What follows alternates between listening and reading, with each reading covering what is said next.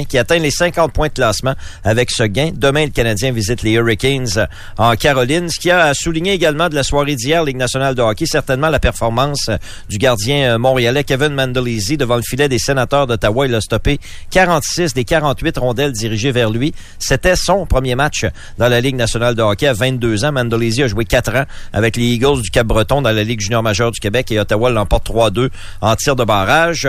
Au centre Vidéotron, victoire des remparts 8 à 1 contre Drummondville. 4 buts pour Zachary Bolduc. Il en a maintenant 35 euh, cette saison. James Malatesta a devancé Alexander Adulov avec son 94e but en carrière dans l'uniforme des remparts. Et tournoi puis oui, ben ça débute, c'est débuté depuis quelques minutes au centre Vidéotron. La journée numéro 8, c'est le dernier droit du plus beau tournoi de hockey international puis oui au monde.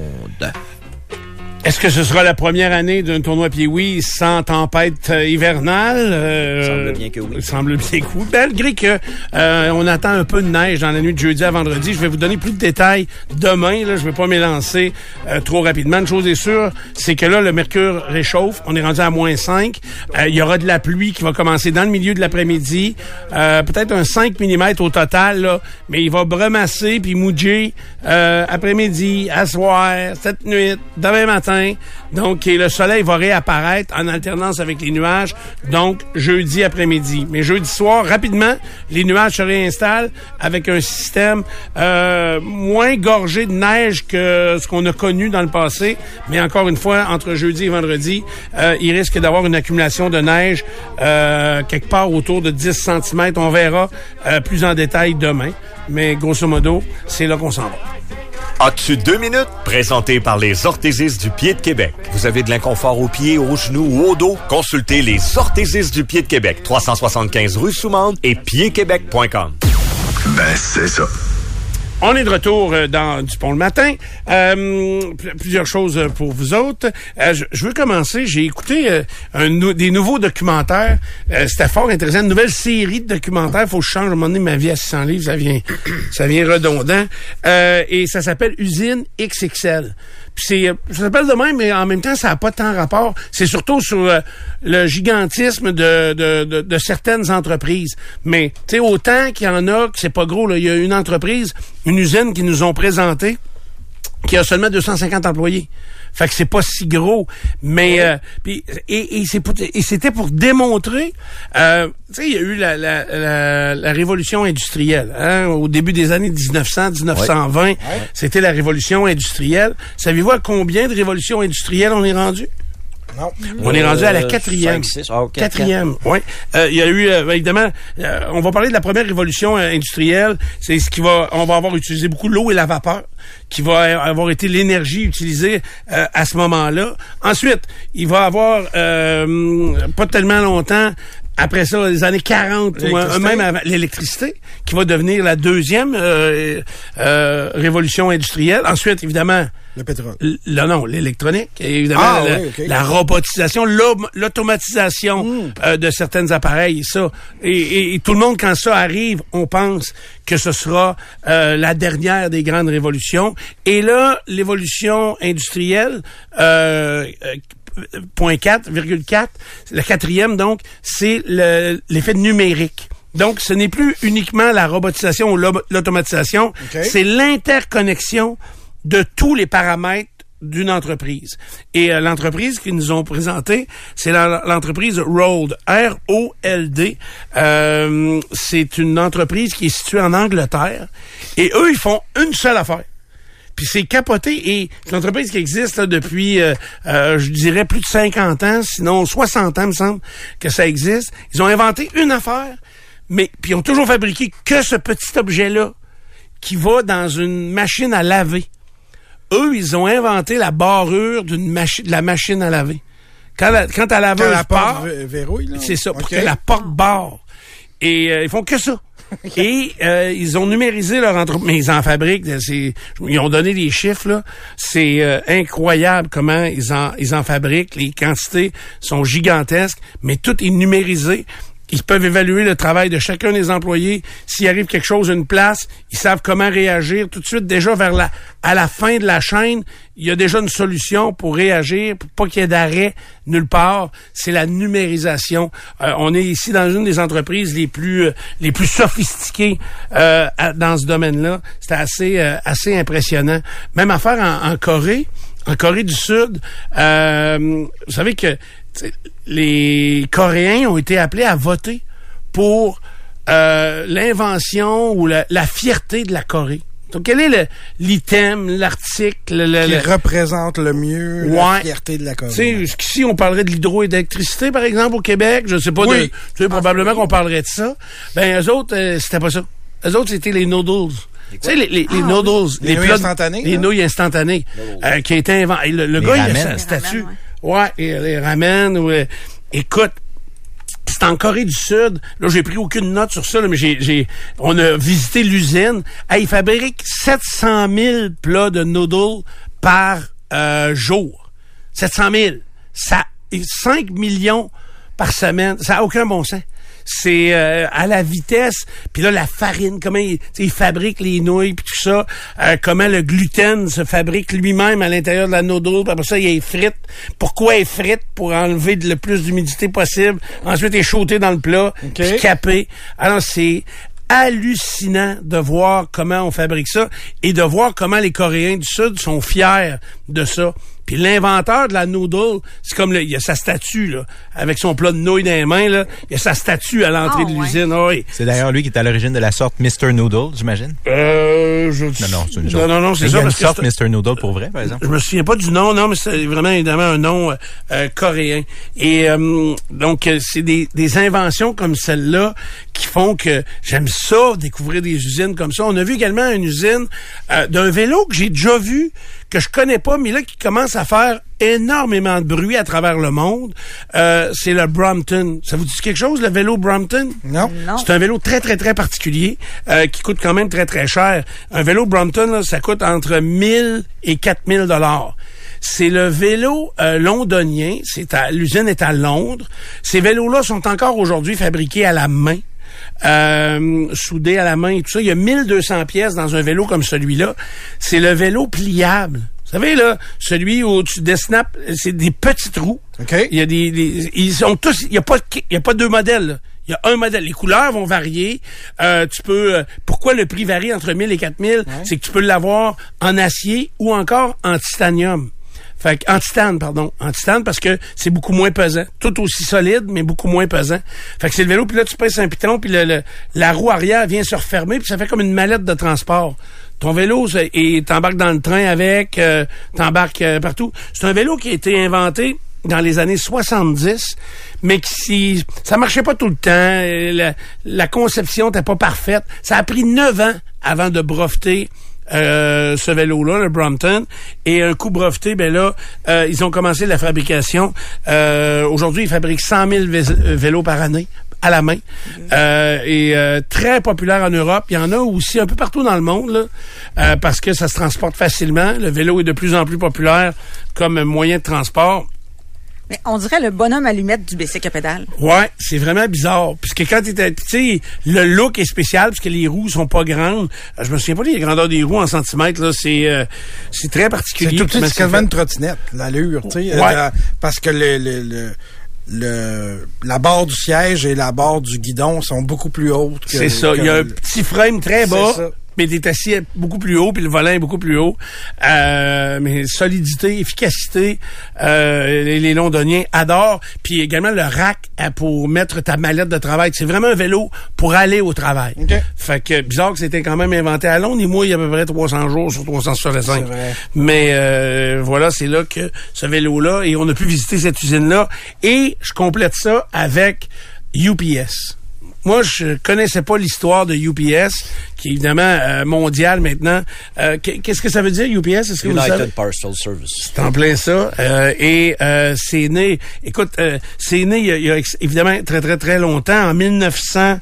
Ça a vu le jour, UPS, en 1907. Ça pas grand goût, hein, mais choisir le brun. Ouais. Non, mais ça, c'est la seule disponible dans cette année-là. Peut-être, oui. C'est allé plus loin, plus tard, ça. Jim Casey, qui a emprunté 100 pièces pour commencer à, s'équiper d'un genre de, de, de, véhicule pour se déplacer avec des colis euh, et euh, commencer à distribuer des colis. Et UPS est né comme ça. Évidemment, ça a pris du temps avant de prendre son... Il est arrivé avant FedEx, là, sais-tu? Je le sais pas. OK. J'ai aucune idée. Moi tout, je dirais oui parce que c'était vraiment euh, les premiers balbutiements de la livraison de colis. Il venait de remplacer euh, euh, la poste qui était livrée à cheval. Fait que là, parce qu'on allait un petit peu plus loin avec des boîtes puis de, avec des, des contenants un peu plus gros. juste vous dire aujourd'hui, UPS a installé son aéroport à Louisville au Kentucky. Euh, c'est leur aéroport. Puis là, je me disais, tu sais, à Louisville au Kentucky, puis c'est même pas à Louisville, c'est en banlieue de Louisville. L'aéroport est là. C'est un des plus gros aéroports internationaux euh, au monde. Euh, il y a 300 vols par jour. 300 vols par jour. Juste te dire qu'il y a 70 ans de différence entre les deux. FedEx est arrivé 70 ans après. Après, hein, mm. c'est ça. Fait que 300 vols par jour. Pourquoi à Louisville? Pourquoi à cet endroit-là? Ils sont, quand ils ont décidé de s'installer là, ils sont à 75, 75 de la population américaine, de tous les États-Unis, est à deux heures de Louisville au Kentucky. Ils sont mis au milieu. De, nulle part. Exactement. Fait que, il y a, écoute, les, et, c'est phénoménal. L'avion arrive. Maintenant, il y, a une usine qui fabrique des, des, des cossins à New York. L'avion arrive à Louisville. Ça prend 13 minutes la décharger, puis que le colis euh, franchissent les 250 km de, tapis roulant qui est à l'intérieur pour se rediriger dans le bon avion pour partir pour la bonne ville ou le bon pays, parce que là, ça peut partir pour ailleurs. Puis c'est la même chose dans l'autre sens. Ça prend 13 minutes. Les paquets, les boîtes de carton ne sont touchés que deux fois. À la sortie des, des grandes boîtes et à l'insertion dans des grandes, des grandes caisses, seulement deux fois. Il y a 10 000 employés et vous pensez, 10 000 employés euh, qui sont là. Ils ont 550 euh, appareils. C'est euh, gigantesque, le service de UPS. et ça double, hein, pendant la période des fêtes. Ils vont, ils vont traiter à peu près 2 millions de colis par jour. Puis quand les fêtes arrivent, tombent à 4 millions. Fait vous pensez la pression qui est augmentée, comment aussi c'est important que les labels avec les codes barres soient euh, bien placés, bien collés? Il, dit, il racontait que des fois, il y a des fournisseurs qui vont prendre le, euh, vont aller un peu vite pour le, coller le label, puis là, le, code barre... Il se lit mal. Il se lit mal, mais le colis n'en va pas à bonne place. Mm-hmm. Fait que... Mais normalement, ils sont capables de livrer vraiment en 48 heures euh, à peu près n'importe où. Ils ont une efficacité assez incroyable. Et c'est gigantesque. Écoute, comme euh, euh, et j'ai aimé ça, moi, voir l'usine parce que c'est des plateaux verseurs. Donc, ton colis, il est sur un tapis, puis là, à un moment donné, euh, il embarque sur un genre de plateau. Imaginez un, plateau de, cafétéria, OK? Qui est sur une chaîne, qui va à une vitesse quand même impressionnante. Là. Je sais pas je sais pas comment qualifier euh, qualifier ça. Et ça, c'est des serpentins à pu finir. Et, et le plateau arrête jamais. Là. Le plateau roule, et quand, mettons, là, il va arriver près de la boîte de la ville de, de, de euh, San Diego, ouais. le plateau va verser. Fait que là, le colis, lui, il a de l'élan, mais il tombe, puis il est guidé par des, petits garde-fous, si on veut, puis il tombe dans, dans le bon sac. Et ce sac-là s'en va à San Diego. Mais moi, savez-vous que j'ai travaillé chez Sears à Toronto?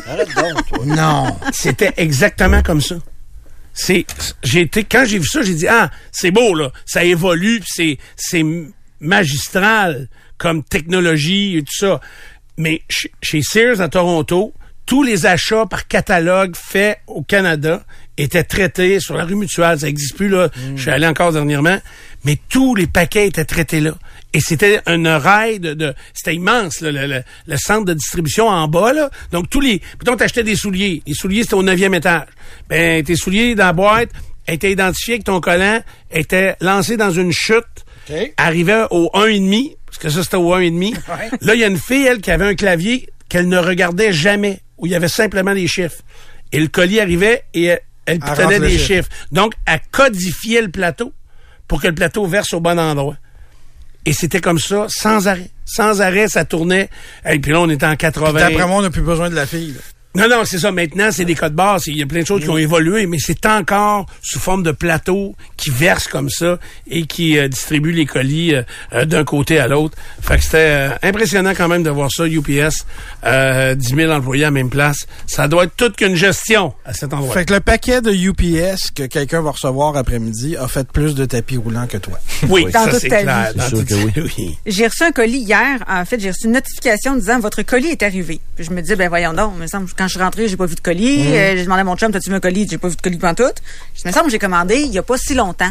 Mettons, dimanche soir. Ben hier, et le colis partait de la Floride. Habituellement, pour vrai, là... Donc, il est arrivé au dépôt. Non, il était rendu chez nous, toute Ah, ouais. mais on l'avait pas vu. Et c'est UPS qui a fait la, la livraison. Puis là, je dis, ben, on va faire le tour de la maison. Pour vrai, je n'ai euh, rien entendu, rien vu. Je trouvais ça trop rapide pour être vrai. C'est certain qu'il y a une erreur à quelque part. Je vais devoir appeler puis dire qu'ils n'ont pas livré mon colis pour vrai, là. Mais c'est arrivé. Ça va très, très vite. La. Floride, Je sais pas. Mais Simon, il l'a rentré en dedans. Je pense qu'il est en avant.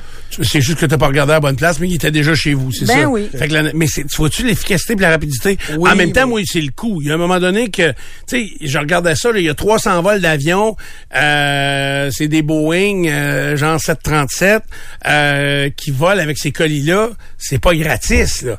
Et puis, c'est drôle, quand ils ouvraient les bins, là, les grosses boîtes de métal qui ont la forme un peu de la carlingue, là, c'est la moitié des boîtes de carton sont euh, Amazon. Tu sais que le, le, le- le signe Amazon, là, Le c'était vraiment, vraiment euh, impressionnant Mais- de, de voir la quantité. Écoute, 95% des envois sont corrects, là, mais quand j'ai des problèmes avec une livraison, d'habitude, c'est UPS. Ah oui? Oui. J'en reçois quelques-uns des colis, là, par toutes sortes de bureaux, etc.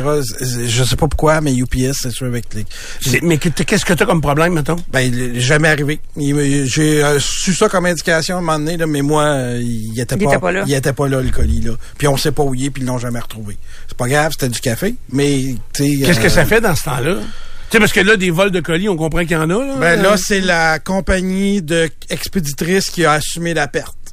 Puis qui m'a qui m'a renvoyé ma commande par un autre service de, de, Par un autre service de de, livraison. Mais les autres, si t'es en bas... de- En fait, si la compagnie qui expédie prend pas l'assurance, si tu veux, là, ben c'est un UPS se dégage de toute responsabilité. Puis, euh, Parce que perdu. ça va devenir peut-être, moi je pense que les ventes en ligne resteront pas au niveau qu'ils sont là. Même si Tu penses certains... que ça va baisser ou monter? Je pense que ça va baisser. Moi, je Ah pense ouais? que, ben, tu sais, je regarde là, les édifices à condo. Euh, J'étais allé chez Patrice, euh, pour pas le nommer, au Georges V, là, euh, sur Grande Allée. Là. Puis là, là t'arrives là, je sais pas combien il y a de, qu'il y a de condos dans ça. Ben, euh, c'est sûr qu'il y a uniquement les résidents qui rentrent là. Mais il y avait au moins 20 colis euh, qui étaient livrés, qui étaient là dans la hall d'entrée à terre. là. OK. Tu sais, il y a personne. Ça, ça doit être une journée normale, ça. Ça doit être une journée normale. Fait que là, tu sais, c'est correct. Mais tu sais, quelqu'un qui prend pas le bon colis, quelqu'un qui est mal intentionné, euh, je sais pas, moi, il peut avoir toutes sortes, toutes sortes de raisons. Euh, puis il y a aussi, comme je L'efficacité de la livraison, tout ça dit que ça va être difficile. Mais moi, je pense que ça va être difficile à maintenir et à maintenir le prix. Tu sais, moi, c'est drôle, le camion de livraison qui va, mettons, chez Nicolo porter un colis UPS, là, il en fait pas d'autres dans ce rue-là. C'est ça qui me frappe.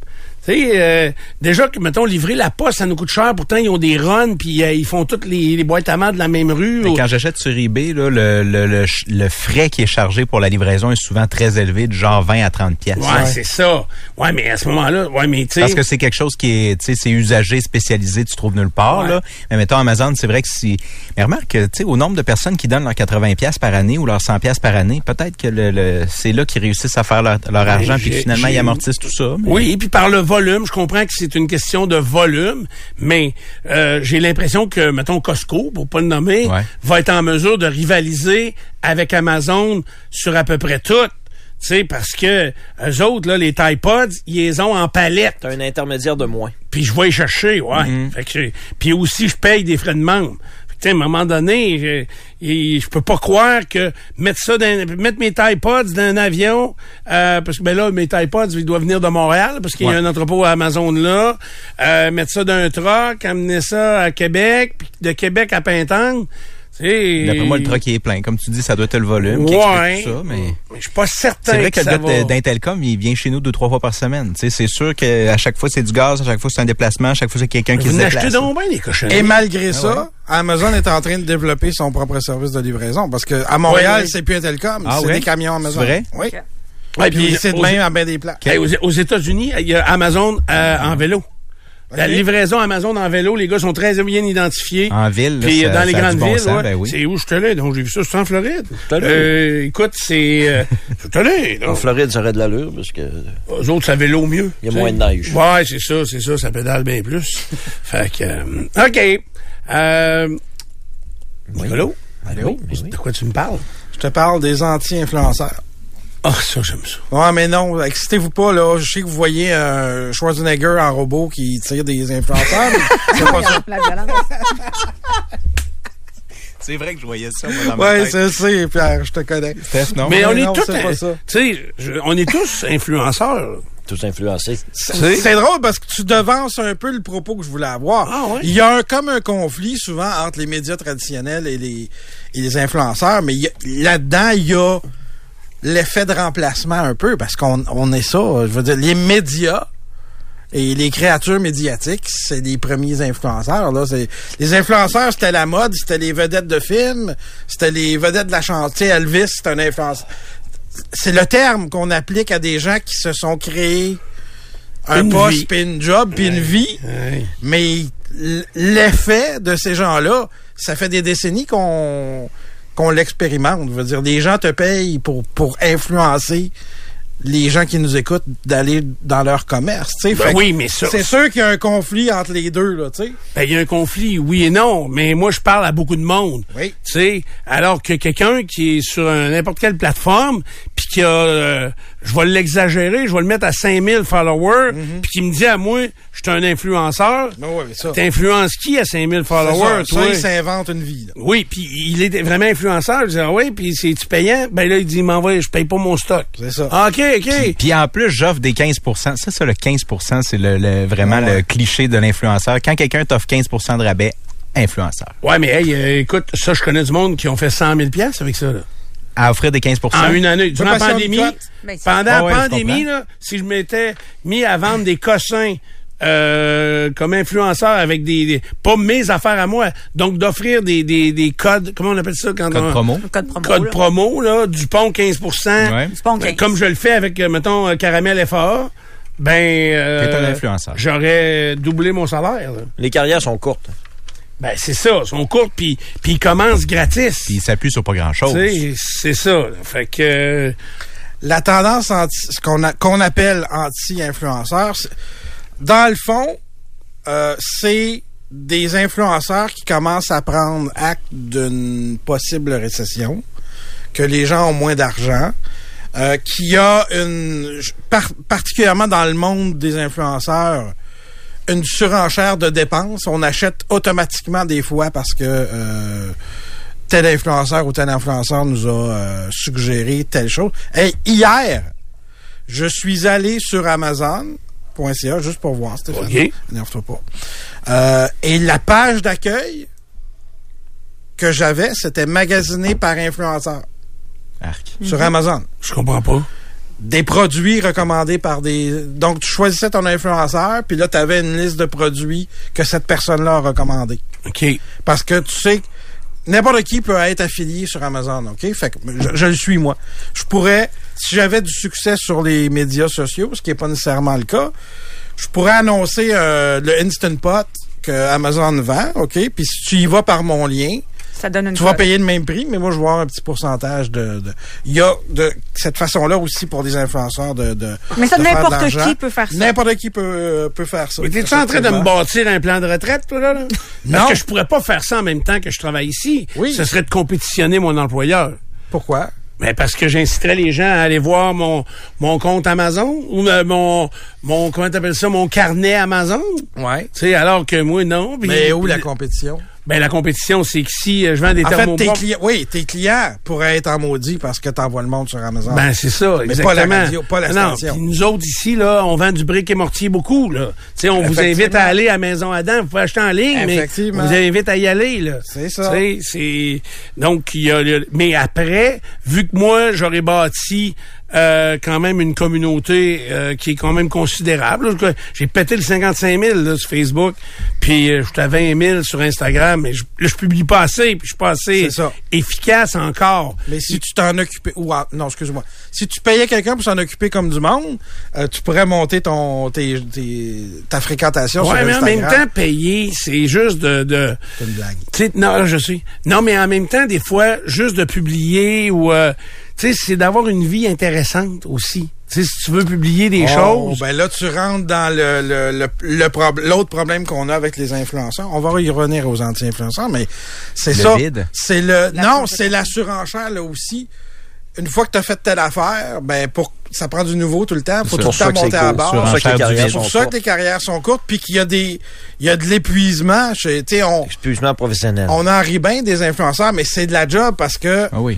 Faire une vidéo qui a de l'allure, c'est, Ça prend c'est- du temps. c'est du travail, ça prend du temps, ça prend du montage. Surtout Ah, quand puis Anne-. Anne-Marie nous l'a déjà dit. Surtout quand t'as pas de Euh, puis aujourd'hui, exceptionnellement, on parle à- aujourd'hui à Anne-Marie euh, Ménard, au lit Mhm. avec Anne-Marie. Puis euh, vous en parlerez de créer du contenu, euh, surtout Ben, elle a pas éducatif. fait un peu un Ouais, burn-out elle ça très, très Ben oui. difficile. Il y a des moments qui sont très, très durs Ben oui. de créer euh, toujours du stock. Puis, tu sais, on stanne aussi. Tu sais, moi, Kim Coconut, là, je les ai toutes vues, ces costumes, demain. là. Je les ai toutes, toutes vues, là. Toutes vues. Là, je, regarde de couleur. Je les prends, là. Mais tu illustres bien, même si tu fais une blague. Kim Coconut, il va falloir qu'elle trouve autre chose à un moment donné parce que justement, tu vas être tanné de la voir juste en costume de bain. Ouais. Fait que là, elle va passer à l'étape OnlyFans parce que elle est allée au bout de ce qu'elle peut euh, faire sur euh, Instagram, par exemple. Ou bien, elle va découvrir toujours, il va toujours avoir des nouveaux followers, peut-être qui embarquent, parce qu'en même temps, t'en perds puis t'en gagnes. Je- Peut-être. Je ne sais pas, là. Peut-être. Donc, je reviens à cette nouvelle mode. euh, Il y en a qui appellent, les médias appellent ça anti-influenceurs. Les influenceurs eux-mêmes appellent ça de-influencing. Désinfluencer. Ce que, en quoi ça signifie, c'est que les influenceurs commencent à euh, ne plus, à mettre en garde leur public contre certains items. Donc, achetez pas telle marque de maquillage, ça vaut pas la peine. Achetez pas telle patente que, que, que d'autres vous vendent, Ah, ouais. ça vaut pas la peine. OK, mais attends un peu, mais qui va payer pour ça? L'autre produit. Mais là, attends un peu. C'est de la publicité négative, en d'autres mots. Ben oui. Mettons, là, que Apple me paye pour dire qu'un PC, ça vaut pas la peine. Ouais, pas, pas, pas besoin de te le payer. Te le payer. Non, Non, mais, mais- Ça vaut non, mais le- Vidéotron, ça marche pas. C'est belle. C'est ça.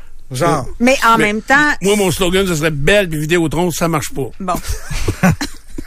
mais Payé par TELUS. ça devient, mais ça devient pas ton honnête opinion.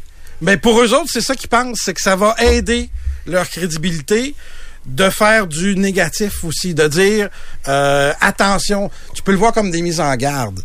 Puis effectivement, il y en a qui se disent ça va nuire. C'est quoi le marché, euh, la valeur monétaire qu'on évalue du marché des influenceurs, selon vous? Bon, ça doit être en milliards, là. C'est en 40 mille- 16. 16 milliards. ok. C'est en minutes, ça, 16 j'imagine, de milliards. perdu dans notre vie. 16 milliards de dollars annuellement. Ouais, en commandite, en ci, en ça, en publicité, euh, la, valeur estimée totale du marché des influenceurs. Puis là, nous autres, on pense à, à Instagram, mais pensez encore plus TikTok puis ces affaires-là, parce que la, la grosse affaire depuis deux, trois ans, c'est, c'est TikTok. Euh, donc, il y a des gens qui se disent, oh, ça va nuire à, aux ventes. Sauf que pour l'influenceur en question, t'as toujours c'est justement le produit opposé. Celui que tu recommandes va devenir encore plus de, une valeur parce Ouais, que comprends. t'as euh, déconseillé un, Un autre, un concurrent. un autre produit. Mais en même temps, la plus, belle et grande valeur, on le voit un peu dans le monde automobile avec des vrais gens euh, indépendants. Je pense que celui qui vient nous voir dans un temps, là, j'oublie son nom vite de même, là.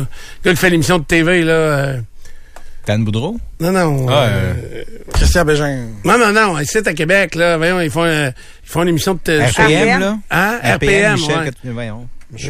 Michaud, Pierre Michaud. Pierre Michaud. C'est ça qu'on Si, dit. mettons, Pierre Michaud va arriver, il va dire, hey, ça, un véhicule, gardez le confort, le luxe, euh, tel accessoire, c'est hot, mais consomme beaucoup, un petit peu, euh, va danser d'un virage. Tu sais, il va tout le temps t'amener, dans le domaine automobile, on va amener quelques Ben, points lui, négatifs. Il travaille en type en, en espèce de, de publication de type protégez-vous, mettons. Là, Tu sais, il va prendre des horizons, puis à chaque semaine, il change de sorte de véhicule, puis tout ça, puis tu sais, c'est Et ça y a amené là. des problèmes dans le passé. Parce Ouais. que justement, l'industrie n'est pas habituée à. Il a bâti une, ça. ça. mais il a bâti une crédibilité, par Ben exemple. oui. là. il Oui, n'est pas, il semaine en semaine à dire que telle sorte est de la boîte. Oui. Là, tu sais, c'est, c'est, c'est- il varie ses, ses interventions. Mais l'argent vient de l'industrie, puis l'industrie le met de côté parce que euh, Ouais. des fois, il a été méchant avec un, un véhicule euh, qui, qui, qui était un citron, par exemple, dans la gamme, dans la large éventail de, de- de- des constructeurs automobiles. Ben, lui, s'il est sideliné comme ça, son pouvoir, c'est de le dire. De Mais- dire que l'industrie agit comme ça envers, Ben, lui. c'est ça. Alors qu'un vrai influenceur, à peu près tout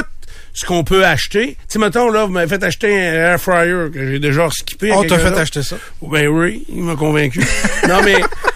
il m'a Oui, influencé. t'es un influenceur. Mais il n'y a pas eu de Non, mais il y, a- il y a quelques points négatifs, pareil, avec un air fryer. Pas... Moi, j'ai acheté un thermomix. Nettoyer, c'est de la boîte. J'en ai fait...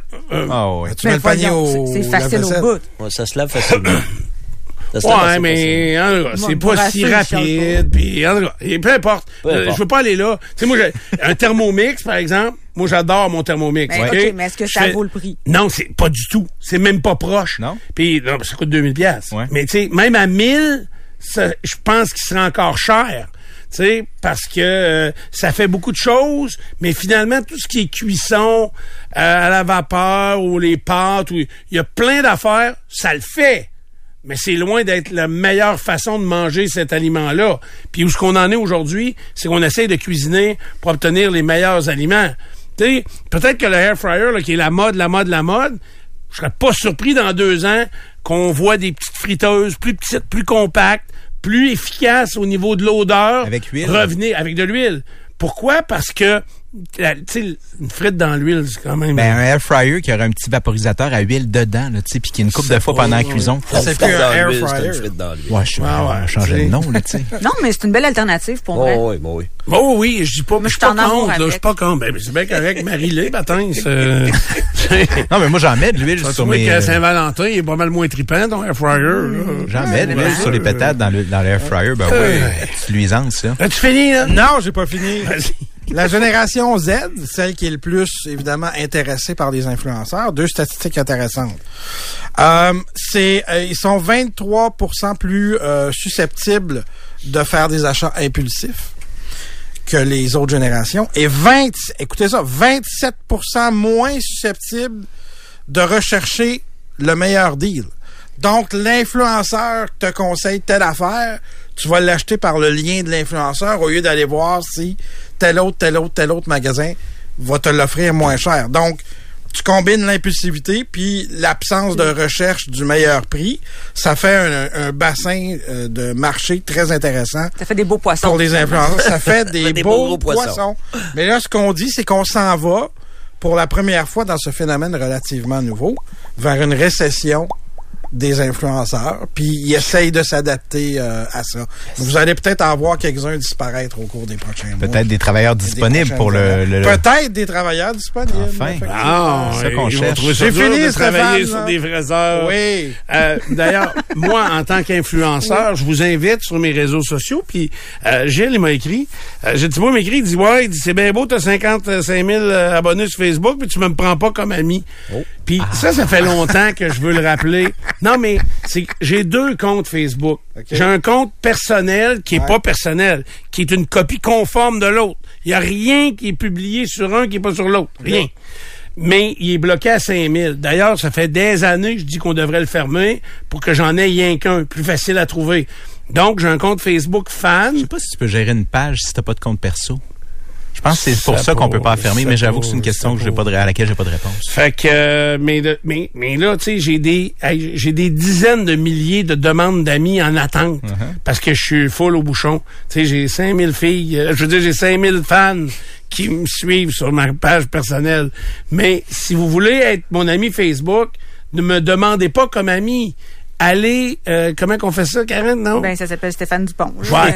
J'ai un veston rose. C'est subtil. La Un- barbe. Un veston rose, puis tu vas euh, euh, suivre, euh, ami, euh, taguer, là, je ne sais pas, épingler. Faites tout ça, là. Puis euh, si vous êtes euh, vous allez être dans la gang, ben vous allez tout voir là les, les excellentes comédies, vidéos que l'on fait, que l'on produit, que l'on poste comme ça chaque jour.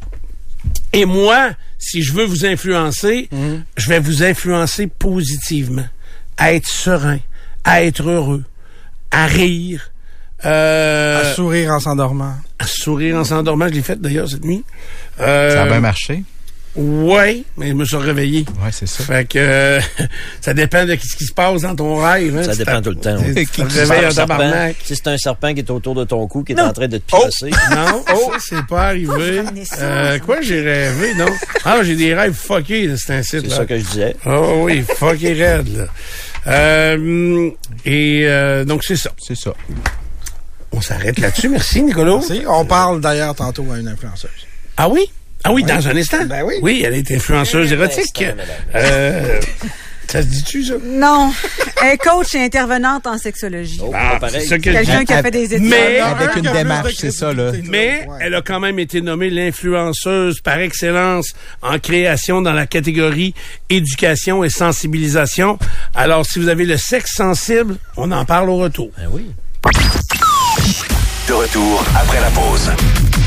FM 93. Les amateurs de sport. Lundi au vendredi, 20h.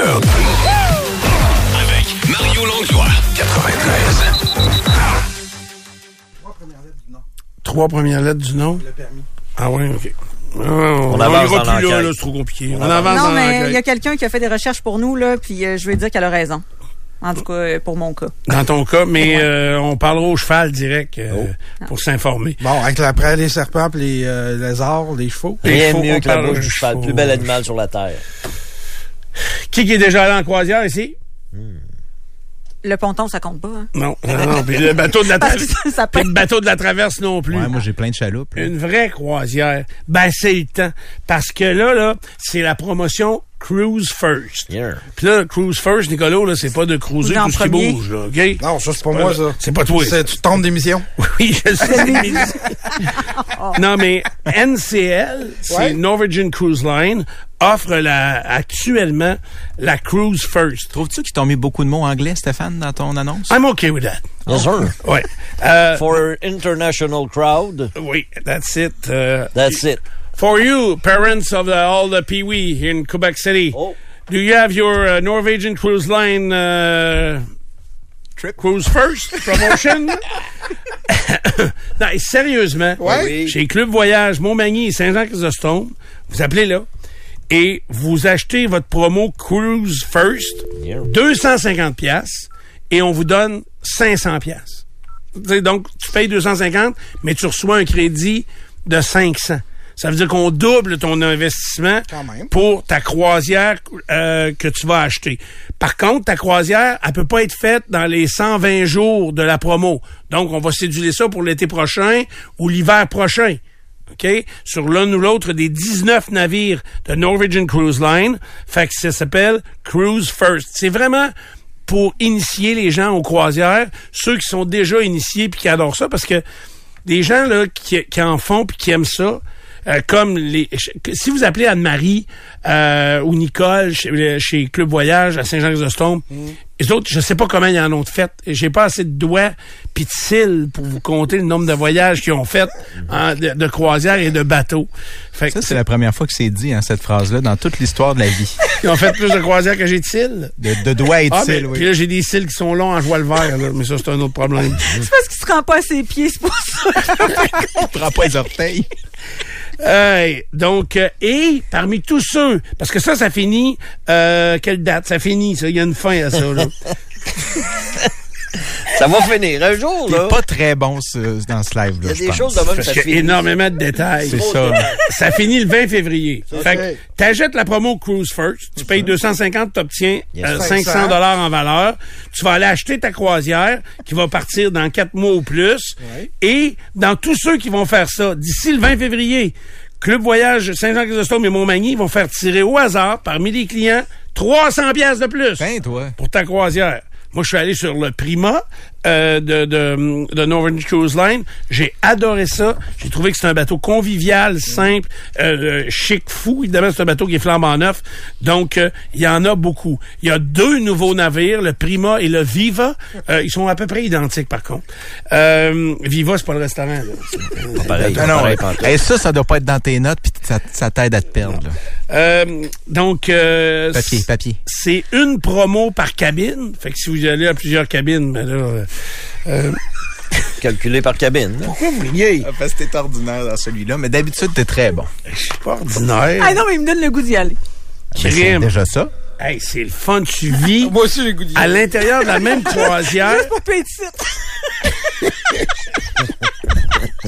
Non, mais tu te lèves le matin, hâte d'ouvrir les rideaux. Puis là, hop, tiens, c'est un hublot, puis je suis dans l'eau. Non, mais pas ça, ça dépend de quelle hauteur que t'es. Euh, et t'ouvres les rideaux, et là, t'es dans une nouvelle île. Nouvelle place. Nouvelle place. Puis tu vas manger dans un nouveau resto à soir. Puis euh, tu vas aller voir un nouveau spectacle. Ah non, c'est c'est sept jours enivrants euh, que d'aller faire une croisière avec NCL. Norwegian Cruise Line, avec la promo Cruise First, paye 250, obtient 500, uniquement chez Club Voyage Montmagny, Club Voyage Saint-Jean-Chrysostome.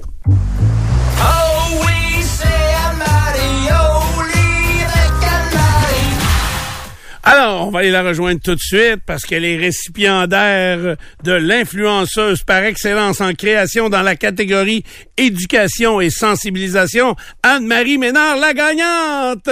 Bonjour Anne-Marie. Allô? T'étais-tu contente? Ah, mais hein, c'est pour vrai, je m'y en attendais pas, mais pas du tout. Euh, ça a été une super belle surprise, un super beau cadeau, puis merci à ceux et celles qui ont voté parce que en fond, j'ai été nominée grâce à un comité, puis ensuite c'est le public qui votait.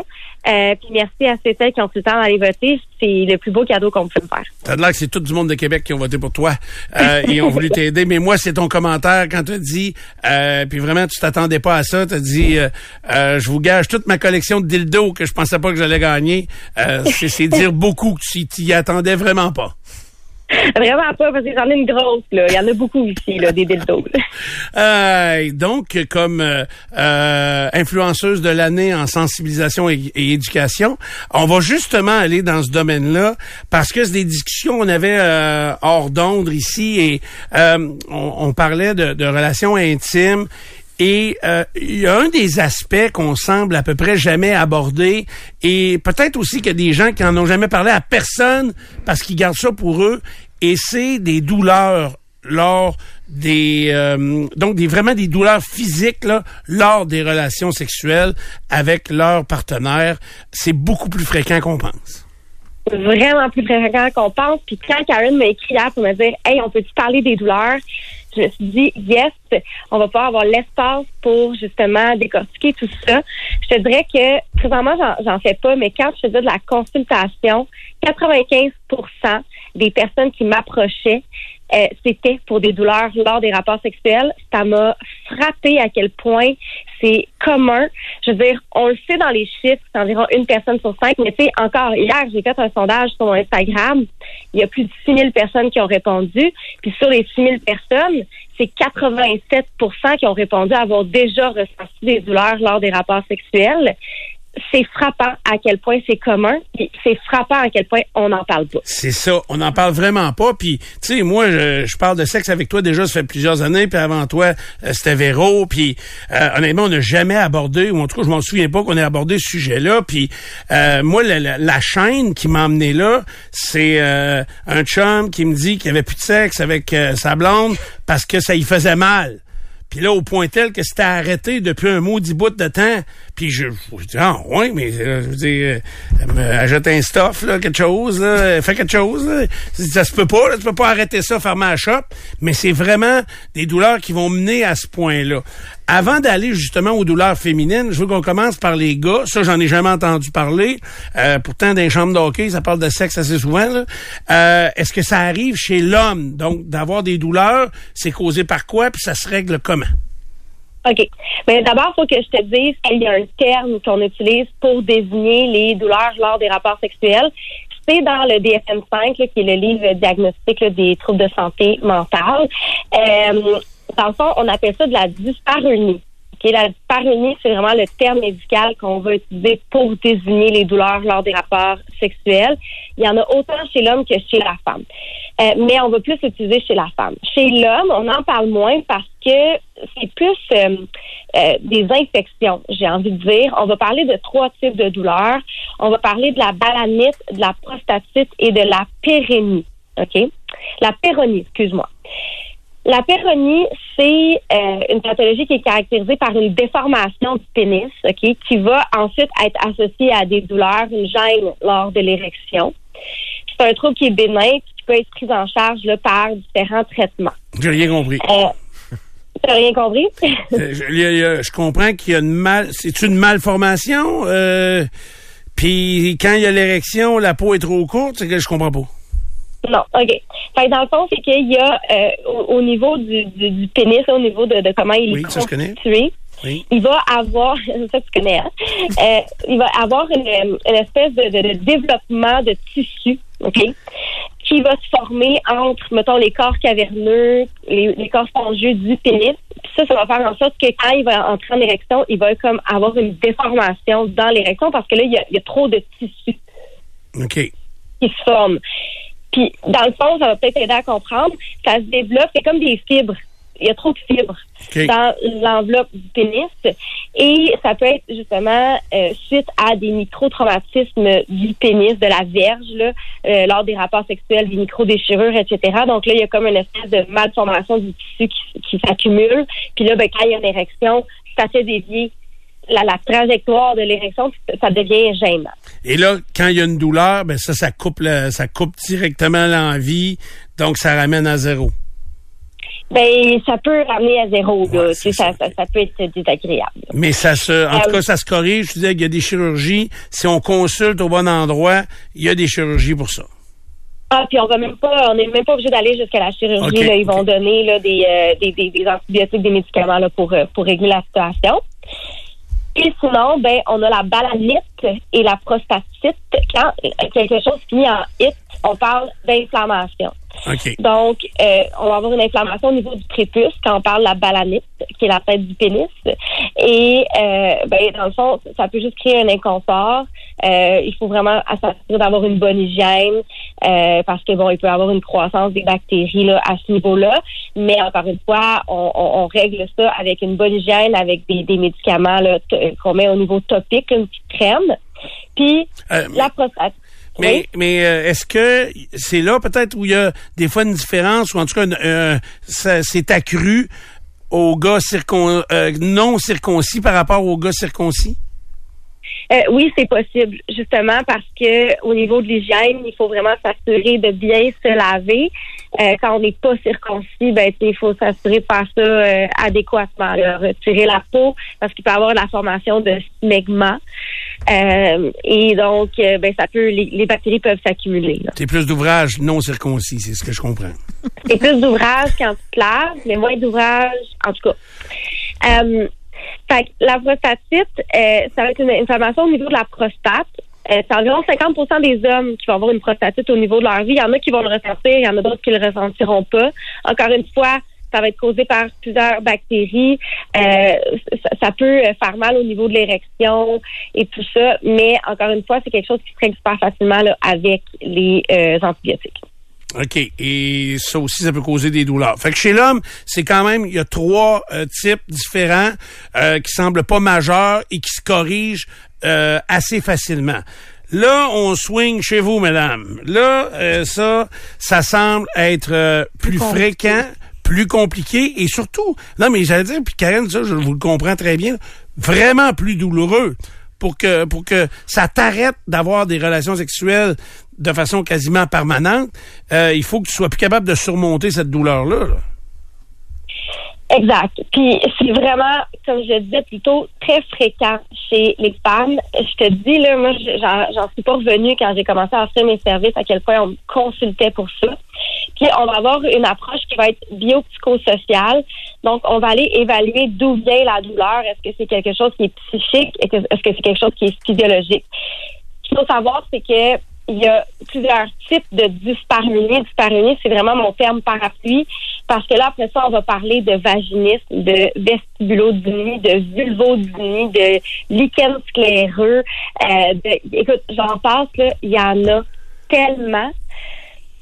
Et euh, ça peut être des douleurs qui vont être euh, plus superficielles, donc euh, qui vont vraiment se manifester là, au niveau de l'orifice du vagin, au niveau de la peau. Et il va y avoir des dyspareunies plus profondes qui vont être vraiment là, au niveau de l'intromission à l'intérieur du vagin, au niveau pelvien.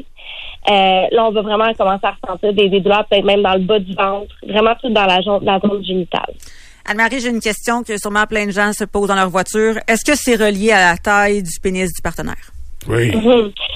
Pas du tout. Pas du tout. Il y en a qui vont avoir des douleurs comme, OK, on va parler par exemple de vaginisme. OK? Vaginisme, c'est d'avoir un spasme musculaire qui empêche justement l'intromission d'un, euh, pénis, d'un objet, des doigts, peu importe. Euh, ça se contracte tellement, c'est comme un œil. Tu sais, quand tu mets ton doigt dans l'œil, ton œil se ferme, ça bloque complètement l'entrée.